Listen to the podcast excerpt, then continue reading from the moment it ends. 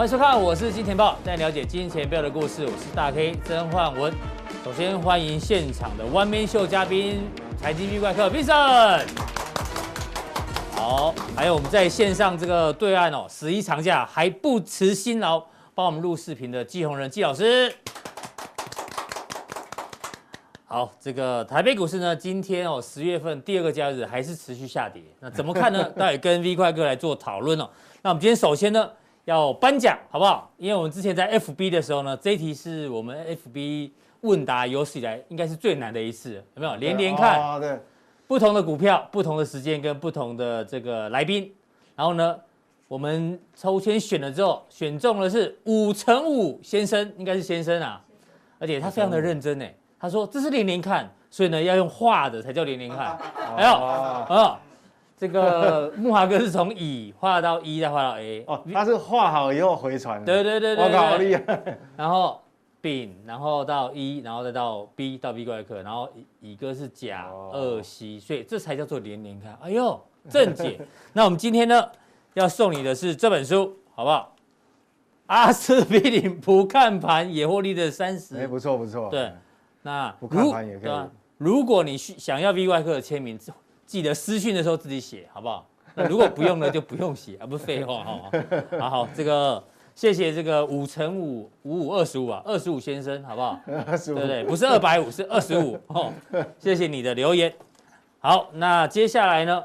大家记得这个给 V 怪客来介绍一下首播怎么看？首播、嗯、哦，主要找这个 mark，我是金钱豹的 brand，对对 logo，然后。这里有一个印章，印章首播的印章是好，否则都是重播。那礼拜一到礼拜五，大概晚餐时间啊，差不多，嗯，就会把当天最新最及时的讯息上传，好不好？大家记得按赞、订阅、加分享，才不会漏漏掉我们的首播。FB 啊，其实也要加，要不然你没有机会拿到奖品，你知道吗？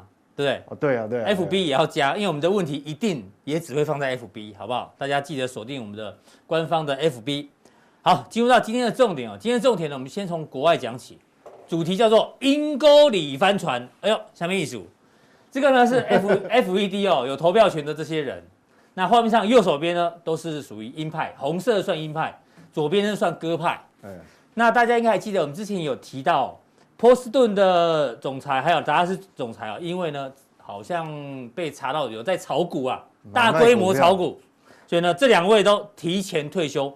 不管是提早退休还是因病退休，一定都跟这个买卖交易有关系。那最新消息呢？FED 的副主席克拉里达先生，他也大量的这个买卖股票啊，待会后面给大家看哦。那可能他也要提早辞职，所以这会引发一个问题哦，观众朋友，辞职的都是鹰派，哎呦，会不会导致未来 FED 在年底原本是要升息，假设老老鹰都死掉了，对啊，剩下鸽子。对，所以导致升息的节奏也许会变缓，搞不好，对不对？嗯，这我们待会跟 V 怪客来做讨论哦。那这位副主席呢，他的对账当中大家看一下，惊死人哦，哦，进进出出很多，对，有买进有卖出，买进什么？买进股票型，卖出债券型。这样看没有很清楚，没关系，我们直接看图表最清楚。来，他就是在这个时候，这个时候呢。嗯买进了什么？哦，卖出债券，买进股票。隔天你知道发生什么事情吗？就是 FED 主席鲍尔宣布紧急救市，就在去年三月份的时候，有没有？所以他有内线就对了。对，他等于就是老 这个老鼠仓啊，你知道吗？买在相对低档之后呢，不知道他卖了没，不管。但重点呢，你看股市就一路大涨。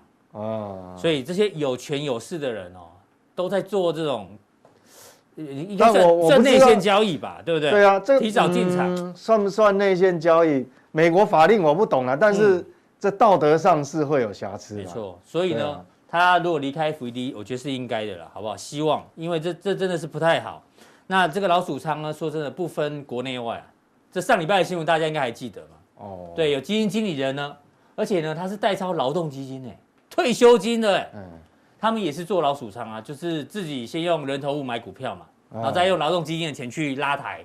哦，对，就真的这个是很明显就是违反这法令的规定啦，这个是很明显的。那这只老鼠还不小只哎，哎，难得获利算以前获利只有几百万就被抓到，这次是获利八千万。哦，对，那这些呢，幸好这个法网恢恢，疏而不漏，都被抓到，好不好？很好。这个是违法了，可是我们的法令有，我我我假设啦哈，我不是，刚前面是 FED 嘛，对。那如果，哎，我没我以前没想过这个问题。我们如果央行任职的人员投资股票，会不会有事？欸、央这个要查一下法条啊。啊，这个有这种规律，这、我不知道啊。哦、但是这个显然是一定违法了。对啊，因为你是管理大众的资金嘛。嗯。好、哦，这个这个是一定会会有问题的。对，为什么要提这两个新闻呢？有权有势的人哦，在这边有没有上下其手？其实哦，啊、跟下面这个新闻很有关系，就是什么？鱿鱼游戏，我相信大家都知道，他破了这个史上应该是最卖最卖座、最多人看的这个记录啊。那他讲的是底层人的生活嘛？嗯，我们前面刚刚讲这前面这些人啊，就是有资源又有钱，然后呢就上下其手，对啊，大捞一笔，导致哦这个贫富差距越来越大。所以呢，这个由于游戏在讲底层人的生活，才会在在各国哎，总共有十三种语言哦，哦不，十三种语言配音。翻译成三十一种语言的字幕，而且九成五都是海外观众在看，代表什么？大家都感同身受，就是穷的人越来越穷啊啊！这些有钱的人越来越有钱，所以才导致他收视率资讯不对称，对，收视率这么好。大家可能不知道，他的剧本是在二零零八年就已经被写出来了。那个时候呢，大家还认为剧情太过荒诞，制作公司不想做，因为那个时候还没有 QE 啊，好不好？那时候贫富差距还不够大。经过了十几年之后呢，贫富差距。越来越大了呢，大家开始觉得哦，这都在讲我们，你知道吗？所以所以难怪。其实现在全世界都面临这个问题了。对，哦，我我想，呃，不是只有中国大陆哦，大家认为说只有中国大陆有这个问题才提出所谓的共同富裕。其实，欧美欧美国很多国家其实哈，它严重的程度不会输给中国大陆。对，韩国也是啊。对，韩国韩国也是，韩国的贫富悬殊，而且。呃，我记得上礼拜好像前一阵子才公布一个数据，说韩国的家庭负债，嗯，很高啊，全部结果集中全部集中在那个不动产，对，所以他们他们买不起啊。那如果你不没有不动产的那个那个贫富差距就更大，拉非常开，对，所以这个好，这个韩国确实，我们这是有感而发，好不好？这个那为什么要讲到这个？还是要回到前面的重点，嗯，这个有权有势的人呢？他们炒股好离职应该的，但是刚好离职的都是鹰派，会不会影响到未来的这个 FED 调控资金的节奏啊？你觉得？嗯嗯，如果按照流程走哈，他离职，甚至于这个如果提前退休，对，然后这个拜登政府啊，等于说他如果没有去补，就是补提名的话，嗯，那确实会有些问题哦，因为你本来。现在十八个投票嘛，你如果再现在少两个，变十六个，嗯啊，如果再少了这一个，如果啦，对，就剩下十五个，嗯，哎，那就很难说变成。等一下要看拜登他这个提名的人，对对对，你鹰派还是鸽派？你老老鹰少太多了嘛，都是剩下鸽子，这样子的话，嗯，确实会影响。不过我认为说，不过老鹰本来就比较多啦，哈，你看这边老鹰的人民比较多嘛。对啊，鸽派的稍微比较比较少一点点，哦，对不对？对，可是我我我觉得这个还是会有影影响哈。嗯，但是，但我们去猜它结果现在不好猜了，我觉得也不用猜。不过我觉得很重要的观念哈，我这边要刚好借由这个案例哈，我想起一个一一个一个逻辑哈，大家一定要记着。我想，如果哈通膨时间把它拉长，就持续性啊，呃，持续通膨稍微比如大于二的话，嗯，的那。你认为美国比较高兴，还是美国会不高兴？其实美国是在暗爽哦。嗯，你说如果通膨，如如果如果他们稍微拖得越久的话，对，如果放任通膨稍微高一点，嗯，美国会比较高兴。其实是符合美国利益哦。哎，怎么说？嗯，感觉好像会经济有压力，但是你要想哦，他现在的国债总共有二十八点四兆。对，那如果如果没有没有借由通膨的力量，你认为他有用？他可以用什么方法来摆脱这个二十八点四兆的负债？我想说，他本来就没有要还啊，所以他他也无所谓啊。对，他没有要还，对，那没有要还，他最后总是会有一个要有一个方法解决。对对对，我说解决只有两种，战争战争嘛，哎，橡皮擦擦一擦，是，对啊，不然就是用通膨，通货膨胀，嗯、对，通货膨胀力量，你想想看哦，你如果你一年两年你不觉得，你如果拉开十年都是两个百分点以上通膨，我告诉你非常可怕，好，非常可怕哦。你因为你想想看，如果是两个 percent 以上的通膨，可能你如果七二法则的话，嗯，你过了二十年，大概这个这你的这个负债无形中就去掉三分之二，对。对，所以所以所以我就觉得说，呃，如果哈割比较多。其实搞不好是他们心里愿意的，他暗爽。好，对，那但是因为通膨现在是说会升息哈，是也是因为有一些通膨的压力，但是通膨前一阵子他们的开会是认为说是还可以忍受的，还可以接受的。对，好，所以老鹰少掉的话，我认为应该对他们来讲可能压力没有那么大，搞不好他们心里还暗爽。好，那这件事情我们就持续做关注，到底会补谁进去，好不好？对，因为你没有提名的话，对，一定要提名哦。那接下来呢，V 怪客要帮我们分分享的是，哎，中美的 PMI 数字已经公布了，最新的看法。嗯，对啊，我们先不撇开前面，就是说它的货币政策会不会有变动？不过我心里面哈，我主观啊，这是我的看法，我认为哈，呃，不管你老鹰少了几个，我认为十一月它应该也会表态。嗯哼，好，就它不一定马上缩减购债金额。但是他一定会来提说我的步骤，我预计，对，他应该是会先放出这个消息，不一定马上执行了，好，那看是要明年的一月还是什么时候？我我的主观认为，他十一月还是会有个结果，而且这时间不不不会太久，就一个月而已，十一月第一个礼拜。那我觉得回归基本面来看哦，现在像上礼拜来讲，美股也是跌的速度蛮快哦，回档，大家也是蛮怕的。那它新公布出来数据怎么样？我们来解读一下。好，我们要看基本面。是，就是说股价虽然回档，那这个是先公布的是制造业。嗯，好，那我们看哦，制造业的整体指数呢，九月是六十一点一，很高呢，非常高哦，比上个月五九点九，还是往上。所以它你八月还是大于七月，九月还是大于八月，所以原则上其实美国大概现在全世界算算是少数啊，连欧洲都没有那么好。嗯。它大概是少数哈，这个景气基本面哈，嗯哼，还是强度还是非常强的哈，大概应该是主要国家里面最强的了。那当然最重要，我们要看新订单哦，新订单你看哦，八月六六点七，九月也没有掉下来。其实我们当初想说这个那么高哈，这个是几乎快史上纪录。那我觉得说可能会往下回，结果没有，没有回，嗯。啊，没有回，所以这个都还是相当强了。那现在唯一现在的部分哈。有掉下来，就是说，我们讲新订单有属于有出口的，嗯，出口订单啊，有内需的，那出口的部分呢，它是有往下回，是，它是有往下回，那这个可能就我我我我跟各位解释一下哈，报告一下，这有可能就是供应链的有一些当中有一些，呃，卡住了，嗯，我们不能讲断链了，可能有一些这个这个这个卡关了哈，所以这个部分变成说，哦，这个新新出口订单。因为我们讲说，前一阵子不是说，呃，好几个法人机构都下修全世界的汽车销售量嘛？对。其实坦白讲，他们并不是卖不出去，嗯，而是因为缺了半导体某些零件，很多车厂没有办法出货。就是你讲的长短料的问题。对，结果造成什么？造成呃，美国也好，或者说呃，全世界有些地区开始变成说，二手车的车商，嗯，现在开始干什么？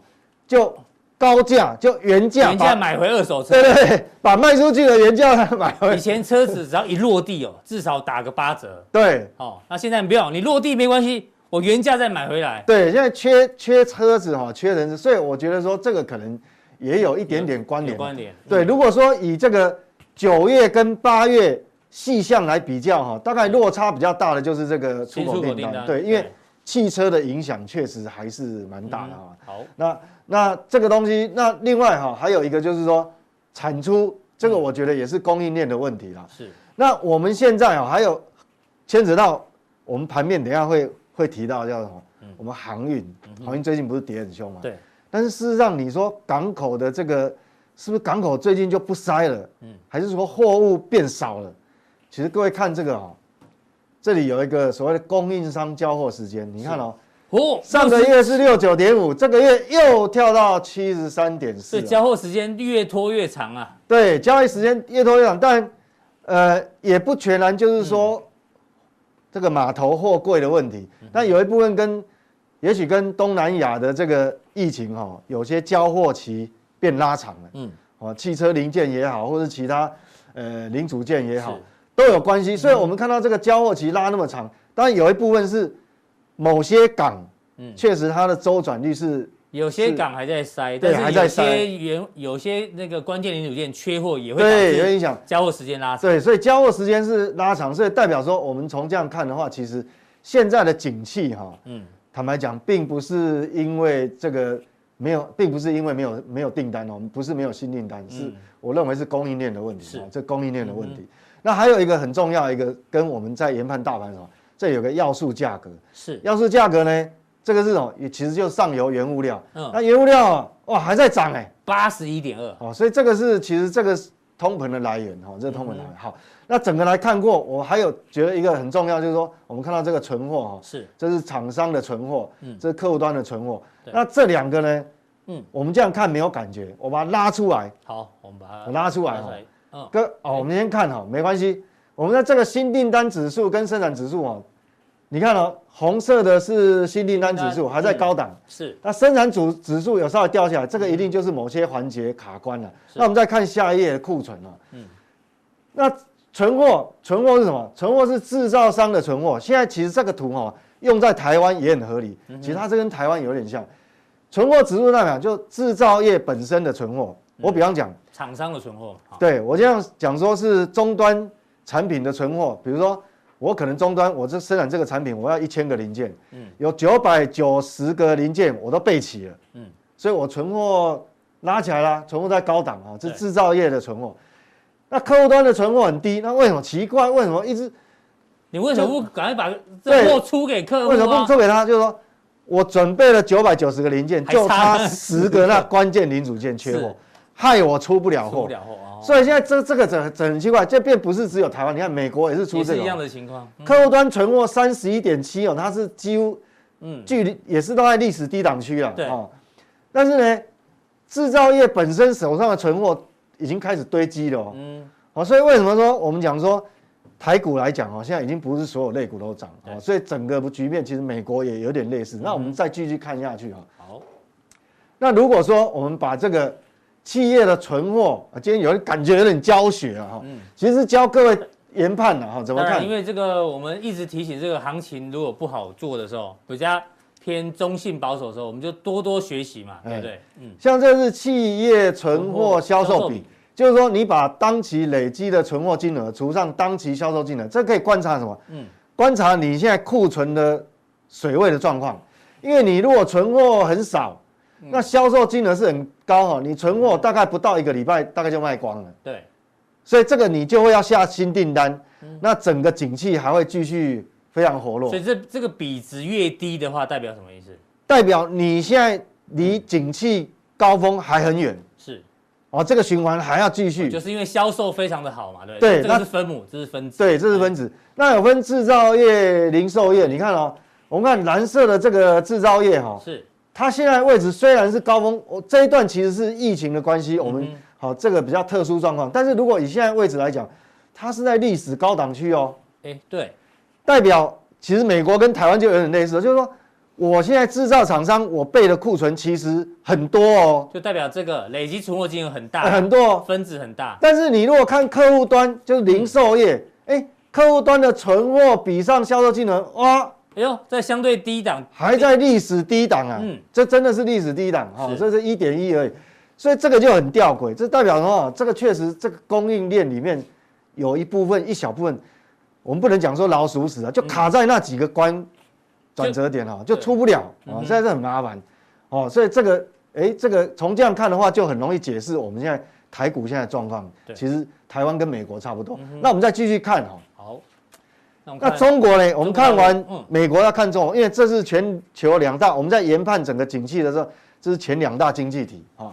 那中国就比较不 OK 了。中国哈，本来上个月的这个制造业 PMI 呢是呃，蓝色的是官方啊、呃，蓝色的是财新，财新的，好是属于比较中小型企业，是红色的是官方，属于比较大型的企业。嗯，那上个月来讲是小型企业，哎呦，跌破五十，对，那那那个红色官方的呢是五十边缘，嗯，那好不容易这个月呢，哎，这个中小企业财新公布，再回去五十，弹回五十，刚好在五十荣枯线上面。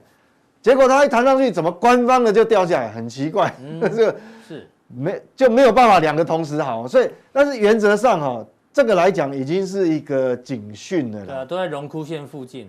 对，这个等于说你官方的制造业是掉到龙枯线以下的，那这个我们要很小心。那我们如果看到这个 PMI 的组成跟美国比较不一样，比较特殊是，对，新订单全值不一样哦，它是。它是占了百分之三十，产出半占百分之二十五。那我们就要看这个部分来看它的景气哈。生产端的部分哈，你看哦，上个月还有五十点九，红色是八月的，对，蓝色是九月最新的。对，那这个月呢掉到四十九点五啊，掉到龙枯线以下的啦。所以这个，所以为什么这个哈，在整个拖累它的景气？那以新订单，新订单是占全值最重的，三成哦。对。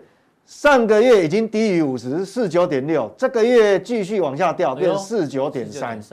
所以原则上这样来看的话，其实哈，说实话，这对台湾就比较不利了。嗯哼，好因为中国大陆，我们对中国大陆的出口依赖度其实是还是蛮高的哈。对，所以这样来看的话，确实会影响到台湾。所以这个其实从我们的外销订单来看，上次我不是解释说那个有瑕疵嘛？确实从这个地方中国这边看，那我们知道。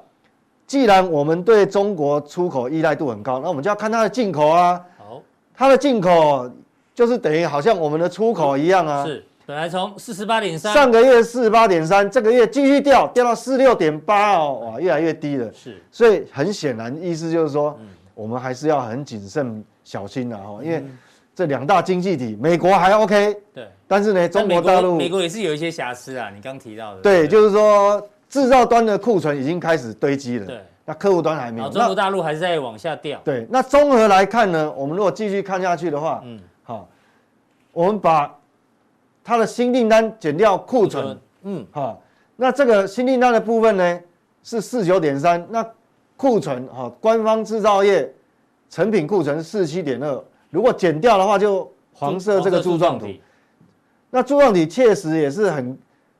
比上个月还要长一点点而已，但是也是很靠，越来越靠这个整个趋势越来越靠近零轴靠近，对，就是代表说这个景气哈还没有进入下一个回升的循环，嗯，所以我们这个哈呃从这一点来看，我确实是我们对中国大陆的景气哈要有所警惕哈。是，那如果在看到中美来比较呢，我们如果继续来看这两个国家哈，好，我们想因为。台湾的数字，到我们录影为止哈，那个细项还没有公布，所以这个新的数字就还没办法跑出来。我们先看对，那如果按照美中啊两个国家的 PMI 新订单减掉库存呢？你看美国还在历史高档区，是，那中国已经贴到这边，嗯，那台湾因为新的数字还没出来，我们如果看上个月，上个月其实很陡峭，往下掉啊，所以这就是为什么哈，其实我们已经讲很久说。你这个哈掉下来，当然会影响。所以为什么台股加权指数这么弱？对啊，一直没办法创高。对啊，那时候就提醒这这个嘛。对啊，就是我记得上个月初我们在谈这个事情的时候，不是有讲说大 K 问我那个什么，呃，我们那个棒球打到第几局？我记得。对景气循环，对，如果以棒球来做比喻的话，现在是景气景气循环已经进入到下，你说下半场，下半场，下半场的第几局？对，已经差不多第七局了。哎呦，哦，所以这个这个数新的细项，因为它有细项，我们要等细项。那礼拜三的话，跟各位做解读哦。好，所以只要希，但我们希望不要再往下了。嗯哼，如果往下的话，真的就是跟中国大陆一样了。是，希望它能够反弹哈。所以这个部分大概就可以从这个图可以让各位有个轮廓哈，脑袋里说啊。我们现在整个国国际环境的情绪循环对比我们自己，大概走到什么程度？大陆大概不行，嗯，好，那这个美国还在高档，那欧洲欧洲应该是介于台湾跟美国中间啊，对，好，这个中中间，所以原则上大概大概就两大经济体已经这一这一只脚已经没有办法了，是，好，这个没办法走动，剩下美国在撑了，所以回如果反射到台股的话，其实哈台股现在靠什么？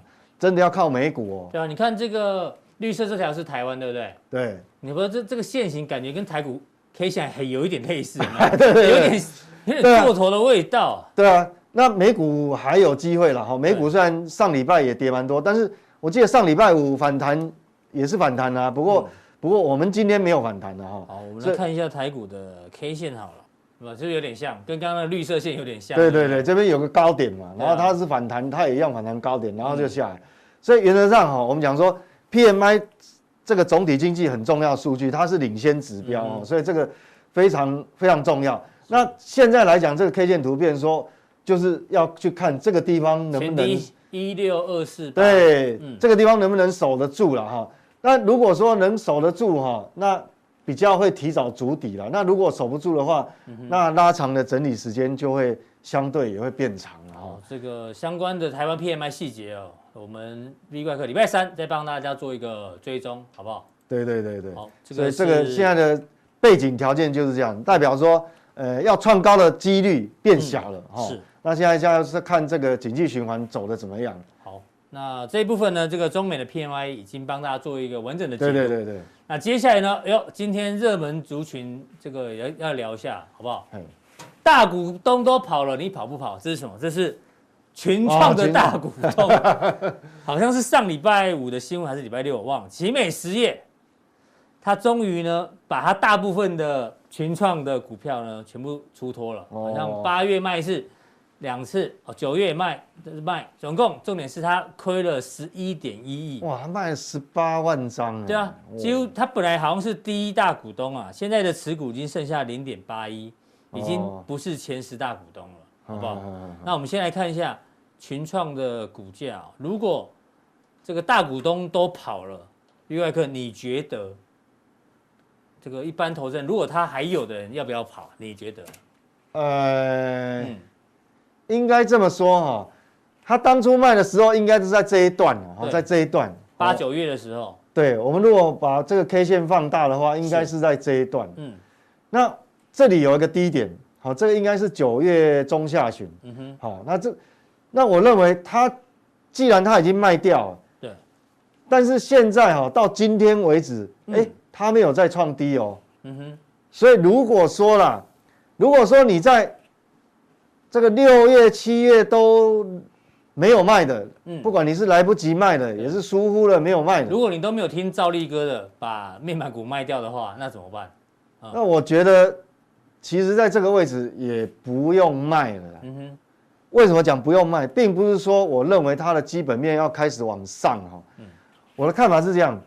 技术面既然大股东他是已经卖完了，对，卖完公告告诉你，但是公告出来的时候他也没有创低啊，是，嗯，所以你已经不用急着在这个地方杀。你说市场可能已经消化那十八万张，对，短线上已经消化这个卖压就对了。对，没有错，因为群创来讲，呃，第一季它有赚一 EPS 一点零五，第二季的话是二点一五，所以上半年加起来其实是三块二啊。嗯哼。三点二，那三点二等于它现在每股净值大约是在二十六点五，嗯，那你如果把这个今天的收盘价十六点五去除上它到第二季为止的净值二十六点，好像二十六块半，对，那这样股净比应该六点二左右了，零啊不零点六二，零点六二，对，零点六二倍的股净，对，那你如果说零点六二的股价净值比，我认为，嗯，呃。后面会不会涨我不知道，但是它这边一定会有多头抵抗。嗯哼，好，所以我我认为，毕竟上半年还是赚钱嘛，那下半年会不会会不会赔钱？我认为应该以它的报价，现在只是回回到第一季哈，嗯，理论上下半年也应该不会赔钱了。好，所以这样来看的话，好，你可以暂时留着看有没有一个反弹，但是我并不是看好它长线走势哦。嗯，留着意思是说，你不用急着卖，你去。当你后面你找到更好的标的，嗯，你找到更自己更有把握的标的的时候，还是要换股就对，再来换。哦，哎，因为你没有必要现在砍，因为其实这个已经没有再破低了嘛，嗯哼，好，已经也没有那么急了啊，这个第一时间我的看法是这样。那刚刚这新闻呢，我们看到后面其实有点起鸡皮疙瘩，哎，你知道现在最大股东是谁吗？既然是新智劳工退休基金。哎，所以我也有，你也是股东，你也是股东，我也是股东，小编也是股东，这样，新制退休金变成最大股东啊，哦，所以。所以等于奇美实业把这十八万张卖出来都套给我们大家就对了，变成我们变成最大股东。哦，就我们套牢，所以这个哎，难怪。好啊，我们那前面那部电影还是要去看一下。对对对，从我们的心声，我们希望这个劳工劳工退休金的经纪人有听到我们的这个，对啊，他为为什么没有把它换股换掉？对啊，找到好机会还是换一下股好不好？对啊。要不然套在这边就搞半天，我们是大股东。对啊，这原来是这样。原来在讲我们自己耶，讲半天到后来 哦，好，那这个是面板的情况哦。那接下来呢，待会加强店的时候呢，V 怪客今天特别点名的林长甫先生，好不好？哦，他很用功啊，他问这个问题。他说你的问题有盲点呐，是。哦哟，挑战你。好，待会呢，V 怪客呢，今天确实有盲点，特特别针对这一个用功的。林先生很用功哦，对，来回答你的问题。到底台股，因为上个礼拜是你有提到本一比跟台股的关系，还有获利的关系嘛？对对对对。好，这个请锁定。其实这个问题很重要啦，我想大家也是要要注意这个。对对对。然后刚前面还有提到航运股今天都跌停，对不对？对。那大家想不想听听看 V 怪客对于航运股跌停的看法？因为为什么我想要问他呢？因为 V 怪 V 怪客哦，他就是一个训练有素的赌徒啊，我们讲过嘛，你知道吗？他最近哦做了一个什么交易？他竟然去空天然气，九月二十八号去空天然气，九月二十九号回补，赚了大概将近二十万台币。当然它的白银是被停损出去，对，但不管加起来，它还是正报酬，大概十五万台币左右。哎。天然气现在是全球都在缺，天然气不是在井喷吗？对对对对。你既然逆势去放空天然气，而且还赚不少哦，所以现在航运股反而是这个大家都在唾弃它的时候，连续两根跌停。这个身为职业赌徒的 V 怪客，觉得有没有机会哦？一定要锁定待会的加强定哈。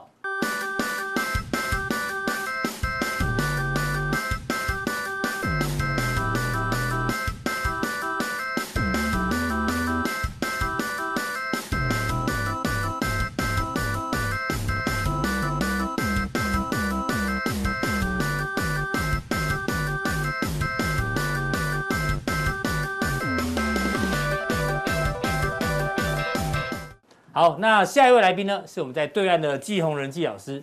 季老师呢，就像我们刚前面讲，今天是十一长假，中国大陆哦，六点五亿人口都在出游，只有季老师没有出游，还在家里哦。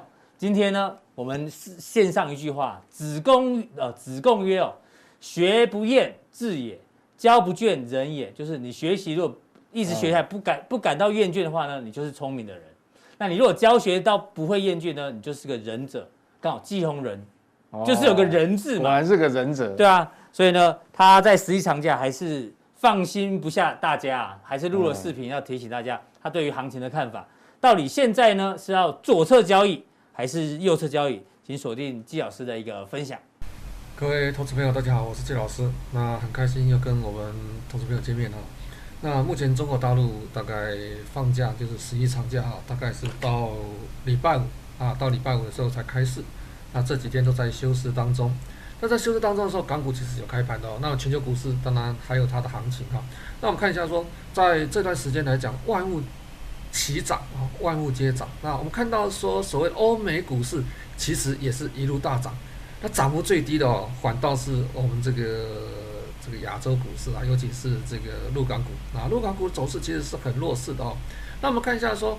这个欧美股市到底为什么会涨？那我们讲过很多次了，欧美股市之所以能涨，是因为 QE，因为市场上有大量的资金的供给，这些资金供给之后，它跑到什么地方去？大部分是跑到所谓的一个资本市场，资本市场有很多是在股市跟债市当中，但是我们发现说，这段时间美国有一些些问题出现了，美国的一个通膨指数。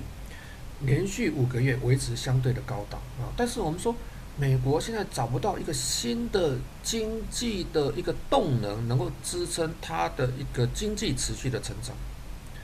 在这个情况之下，美国其实陷入两难。我们说，它持续放水的话啊，会胀死啊；如果不放水的话，会渴死。所以它陷入两难哦。那我们现在开始出现一个名词啊，叫做所谓的停滞性的通货膨胀。停滞性通货膨胀大概是在早期，大概是在石油危机两次石油危机的时候，在一九七三年啊，一九七八年曾经在美国出现过。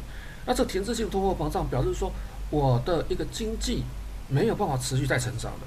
但是我们发现说，这个所谓的物价持续的往上涨，啊，这是一个比较麻烦的事情。那中国大陆啊，或是所谓的香港，其实也有所谓物价上涨的压力啊，都有的啊。但是中国大陆其实在这一次，它没有像零八年那次所谓的四万亿大量的放水。那有些投资朋友讲说，哎，恒大地产的问题，大陆房地产的问题，对，大陆房地产的确是有所谓诶价格过高的问题。但是这个时候，其实中国大陆其实看到这个问题，它一直有在控制所谓的一个这个房价的一个莫名其妙飙涨的这个问题啊。所以在这情况之下，我们发现说，中国大陆屡屡的在刺破自己的泡沫。所以我们发现说，哎，这一段时间好像陆股都没有涨。看这个红色的红色线啊，都是陆港股。那可能有少数股票在涨，少数股票是什么股票？哦，创业板。啊，当然这边还有科创板。科创板我们等下会提到，科创板跟创业板的指数涨幅相对比较大。那上证综合指数相对有涨，但是涨幅比较小。所以你说，哎，整个大陆到底股市啊，入股到底有没有涨？实际上，入股是有涨的，是说你买到了什么股票？你买到的股票有没有涨？哦，在二零二一年第三季之前，我们看到说大陆的股市上涨啊，它的股票哈、大概是上市满啊满这个三百六十天就满一年的股票，我们才纳入采样。上涨的股票有两千一百档啊，下跌股票有一千九百档。所以它涨跌比是什么？五十三点四七，中位数的涨幅大概是一点六八了，就所有四千档股票的一个中位数中间的哈，我们那个标准差啊，中位数的涨幅才是一点六八。我们在前几个礼拜的时候，曾经跟我们投资朋友分享过啊，我们要消灭所谓的低价股。消灭低价股，就是说很多的一两块、两三十块的股票，其实都在涨，而且涨幅其实是相当惊人的。这是平均涨幅，低价股指数涨幅是三十一点八九，所有的指数当中，低价股指数涨幅最大，比科创板、创业板涨幅都还大。啊，跌幅最深的就上证五十，啊，上证五十代表的是什么？代表的是全指股，是蓝筹股。属于价值型的股票，那为什么会有这样子现象？就所谓的资金排挤。在之前我们说，整个入股它是属于存量的博弈，所谓存量就是在里面的资金没有新进资金。那你要去做所谓的一个买卖的话，你会去追逐强势股，比较弱势股票去做所谓这个淘汰。所以有一些陷入整理区，或者它趋势还是属于空头走势的，是变成市场上调节的一个主轴啊，压力之所在啊。当然这段时间我们说增量资金其实是有进场的迹象啊，等一下我们再来谈。所以上证五十的股票跌幅最深，就是因为资金排挤的关系，因为这些股票我好卖，卖了之后我也好买回来，但是。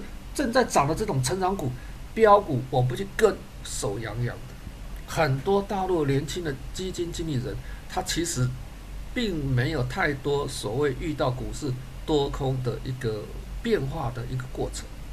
他们进来市场很年轻，可能是看到多头走势、多头市场。尤其我们台湾、美国涨了十二三年，他认为说股票只会涨不会跌，所以你用各种的理论、各种投资方法去买股票。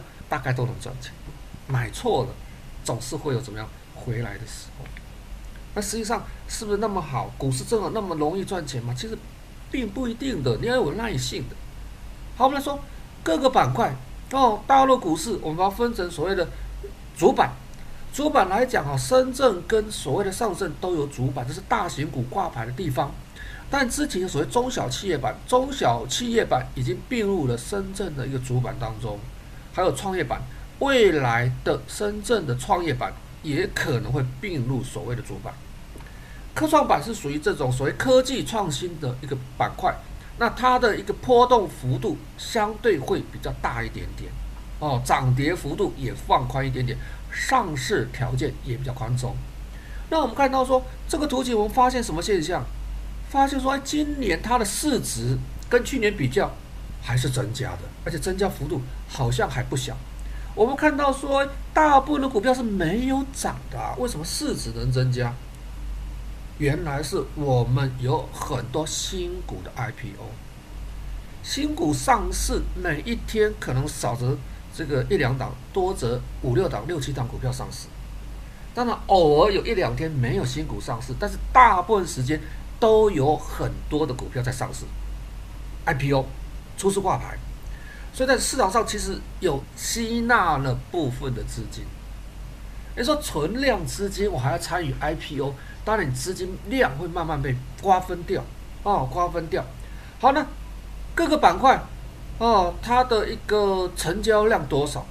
我们说这一段时间曾经啊，入股曾经大概有四十几个交易日，它的成交量过所谓的一兆，最多的时候来到一点七兆。我们发现说，集中最大的量还是在什么？主板市场上，但是主板市场上的股票数目比较多，反倒是科创板、创业板，它的所谓的一个上市公司数目比较少。数目虽然比较少，它的交易量不会小。尤其你看科创板，包括创业板啊，创业板当然是也是很重要，都是资金追逐的焦点。那所以，我们说你在这个情况之下，我们说前几个礼拜看到说有一些基金，它的三年的一个涨幅，它的一年的涨幅超过百分之百，三年的涨幅超过百分之三百，为什么涨幅那么大？因为市场的资金追逐市场上的主流，就是热点，就是它的一个题材股在什么地方，热点在什么地方，这些所谓的题材基金就追逐热点的股票。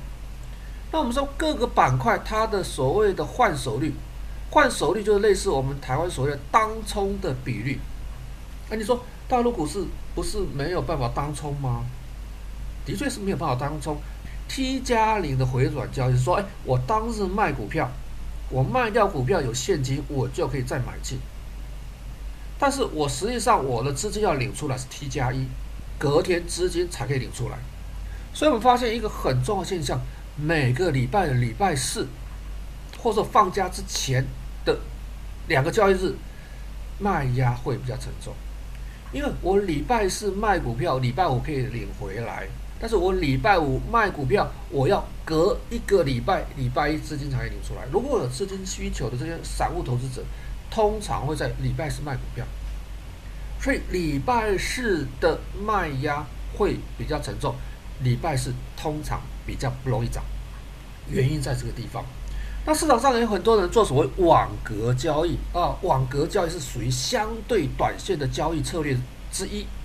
这种交易来讲的话，就是我找一个均衡的中间价，往上开高我做卖，往下开低我做买，做短线的交易啊。这个有时候来讲的话，其实稍微复杂一点点哦。网格交易其实我们可以把扩充到所谓的 ETF 啊，ETF 也是要找个中间价，按每个三五块钱往上做卖出啊，往下做买进，类似这样的方法啦。有机会再谈这个网格交易啊。好，我们看它的换手率，换手率当然就是科创板、创业板这小型股票换手率比较高了。那你说大型股票、主板股票换手率比较低，也就是说它周转率、当冲率相对比较低，比较稳定一点点。好，我们看看市盈率。市盈率就是我们的本益比，从本益比的角度来看，哇，你看看科创板啊、创业板，它的本益比太高了，我们都不敢买啊。但市场上涨的都是这些股票，所以我们看指数涨跌其实有点失真。哦，你不敢去追逐所谓的热点股票，你就没办法赚到钱。那追逐热点股票，我们说这种成长股，我们就要会跟啊，价值型股票要会等。那跟所谓左侧交易、右侧交易有点关系，等一下我们再谈左侧、右侧交易。好，那我们看看说市盈率就是所谓的一个这个本益比那么的高，相对来讲主板的本益比，哎，其实比台湾低啊。我们上证主板的本益比是比台湾低，我们市净率也有类似的状况。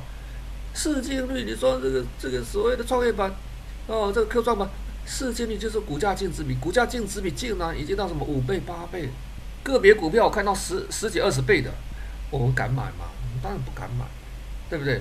当然了，如果你会设停损，你要做短线操作的，你可能会稍微去跟一下，但是你很容易被这个震荡给洗掉，所以要有一些策略哦，因为追逐高点的股票，其实要有一些策略。好，再过来看说，我们说。我们的操作会陷入两难，那你操作策略到底你是要什么？做成长股的投资，还是属于价值股的投资？那前前两个礼拜，那个学生跟我讲说，哎，他有三手、三五手的这个平安保险，哦，他想要逢低做加码，哦，一次一手一手买，那一手大概就是五百股了。其实我在想说，哎，为什么一手一手买？那我们再买的话，可能就是几十手、几百手这样子买，哦。后来我们想说，哎。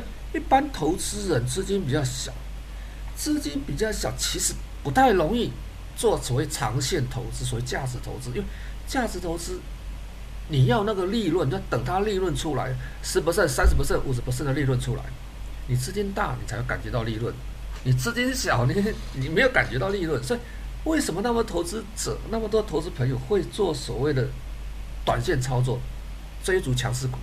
呃，没有办法。那。左侧交易，等一下我们要看一些图形，来看什么是左侧交易，什么是右侧交易。最简单的分分辨方法，右侧交易就是我趋势完成的时候，我做买进；趋势完成破线，我做卖出。左侧交易有一点点的逆势交易的一个一个概念在里面。哦，急跌我做买进，急涨我做卖出。我要猜头摸底。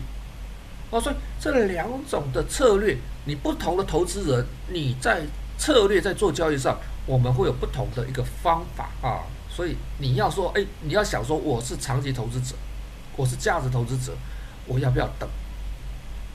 右侧交易价值投资是等，左侧交易成长股的交易是什么？是跟，要会跟。好了，看一下，然后我们再看一下这个几个例子啊，比如说。云天化这个股票，云天化这股票你不要去碰它啊！为什么不要碰它？因为我们在几个月之前在所谓的加强定，我们讲过的底部成型，底部成型的股票突破整理区，你带什么？当然就要跟了。突破整理区，我做买进，这叫做右侧交易。右侧交易趋势确定的时候，我赶快跟进进场。趋势没有改变，我持股续抱。哎，你说周线，哎，连续三三周的一个走势，一个长上影线避雷针，对不对？连续两根收黑，那是不是趋势改变？市场上要形成所谓尖头反转的机会哦，资金那么大，那它又有题材，要形成尖头反转的机会，其实并不是很大。但是短时间我涨幅太大的时候，我们乖离过大。就是我逆势交易的时候，逆势交易什么？就是左侧，我要猜头摸底，我猜这边是短期的高点，所以我们常常做所谓的左侧交易，猜头摸底最重要，你要会设停损，这是属于逆势交易的一种。啊，所以我们大部分不建议投资朋友去做所谓的一个猜头摸底的动作，尽量我们急跌急涨，乖离过大时候进场。哦，乖离过大时的时候进场，那右侧交易是等趋势确立再进场。我们看到哦，趋势突破，我们进场。那趋势有没有改变？你说周线来看，好像好像急涨之后形态很难看。哦，日线可能它有一个所谓的一个小小头部现象，但是长期多头趋势可能还没有改变。有机会再来谈这个问题。好，我们说加权指数，加权指数哪边是左侧，哪边是右侧？很简单，当我的价格离我的均线太远的时候，我去做卖出的动作，这是猜头；做短线卖出的动作，这是左侧交易啊。比如说，你看看哦，我们在一二月的时候，譬如说在五月的时候，都有几次我的股价涨幅过大，离我的这是季线，离我的平均成本太远。离我平均成本太远，它就要修正。修正的方式有两种，一种价格修正就回跌嘛，一种时间修正，时间修正表示它走势很强。我做左侧时间修正的话，我要善设停损，更更要会设停损。那我是属于价格修正，涨多时候，哎，回撤修正，你也要掂量一下你的满足点大概是多少。接近我上升趋势的时候，坦白说，我们趋势交易接近我上升趋势的均线或是上升趋势线，就是买点。就是买点，那是右侧交易的趋势交易的一种方法。好，我们现在看看上证指数，哎，加权指数，加权指数怎么样？跌破了上升的季线，趋势是有改变。所以保守的投资者，你可能在这边要准备怎么样？反向交易，短时间可能会支撑，为什么？前面的低点整理区，哎，一万六千多点，曾经有密集的一个成交。前波低点大概一万六千多点，哦，前波低点现在靠近前波低点，还有一个什么年线也快靠近，所以会有支撑。但是年线的支撑，前面这边密集成交区都跌破了之后怎么办？右侧的头部现象更确立。这时候你就知道你该做什么动作，所以不管是左侧、右侧，或者价值投资或成长股投资，我们最重要是等买点出来。包括我们说这个什么成长股投资，我要会跟这个右侧交易要会跟，其实跟什么？跟确认的点，其实也是等的概念，也是等的概念。好，S&P 五百，S&P 五百就是很重要的一个美国股市的股票。长期来讲，我们说美国的基本面其实很不好哦。前年、前一两年的时候，去我还没到大陆来的时候，在台湾的时候，我就跟投资朋友讲，基本面其实很不好，但是技术面偏多，没有办法。市场资金多嘛，同样的也是一样，这条叫做季线，我已经跌破走平的季线。你说，哎，我有没有可能在往上冲一下？有可能市场资金多，我有可能在往上冲一下，再站回季线，那又如何？它就在所谓的相对高点。在加强定的时候，我们跟投资朋友分享什么是风险区，什么是交易区，什么是投资区。投资区我们可以用所谓的基本面啊，做所谓的价值评估，我们就算出来哪里是便宜买点，哪里是合理买点，哪里是昂贵贵的买点，我们可以知道。所以价格到了什么地方，我做什么动作。好，同样的，我的股价偏离了所谓的平均成本线，哦，我们这边是季线，它就是所谓乖离过大，乖离过大就逆势操作，我逆势放空的点，这是属于左侧，我拆头的地方，拆头它不见得形成头部，哎，它往上再创新高怎么办？所以你拆头，你一定要有所谓的策略，拆头摸底一定要有策略，要善设停损，不对，我该做什么动作？持续创新高，我该做什么动作？好，反转的话，我该做什么动作？好，另外一个就是很弱势的股票，国际 H 股指数，国际 H 股指数，如果我们就技术面操作，前面我们看到了哦，这边曾经有两个高点 M 头现象出来，短线涨幅过大，偏离我的平均成本线，乖离过大，这就是什么？尝试做短线。就是左侧交易的时候，我跌破什么？跌破我颈线位置，跌破我走平的季线，这是什么？确认我右侧交易。市场上有没有站稳我的季线？还没有。所以它是属于，如果是属于所谓的一个技术面操作，我们顺着所谓的一个顺势交易的话，其实这边不是底部。但是从价值评估的一个观点来看。国际 H 股有没有投资价值？它已经有投资价值，而且早就有投资价值。所以我要做价值投资的人，你就要有耐心去等，等它落底。另外一个什么？你不耐久盘的，你要说资金最有效运用的，你要等什么？底部出来，底部出来站上我走平的季线，我站上去了，我做右侧交易，我再买进，突破买进。所以我要等等什么？底部成型，价值投资这边低点，你可以慢慢去买。我要等什么？等底部成型，我突破，我右侧交易，我去买。所以左侧交易、右侧交易，价值跟成长股投资，我讲得太快了，因为这个通常要讲要讲一两堂课，我不晓得同学有没有一些概念哦。那希望同学们有一点点的一个概念出来。等一下我们在加强定的时候，我们会再深入做几档股票的解释跟说明。啊，先休息一下，加强定我再回来。好，谢谢我们同学，谢谢。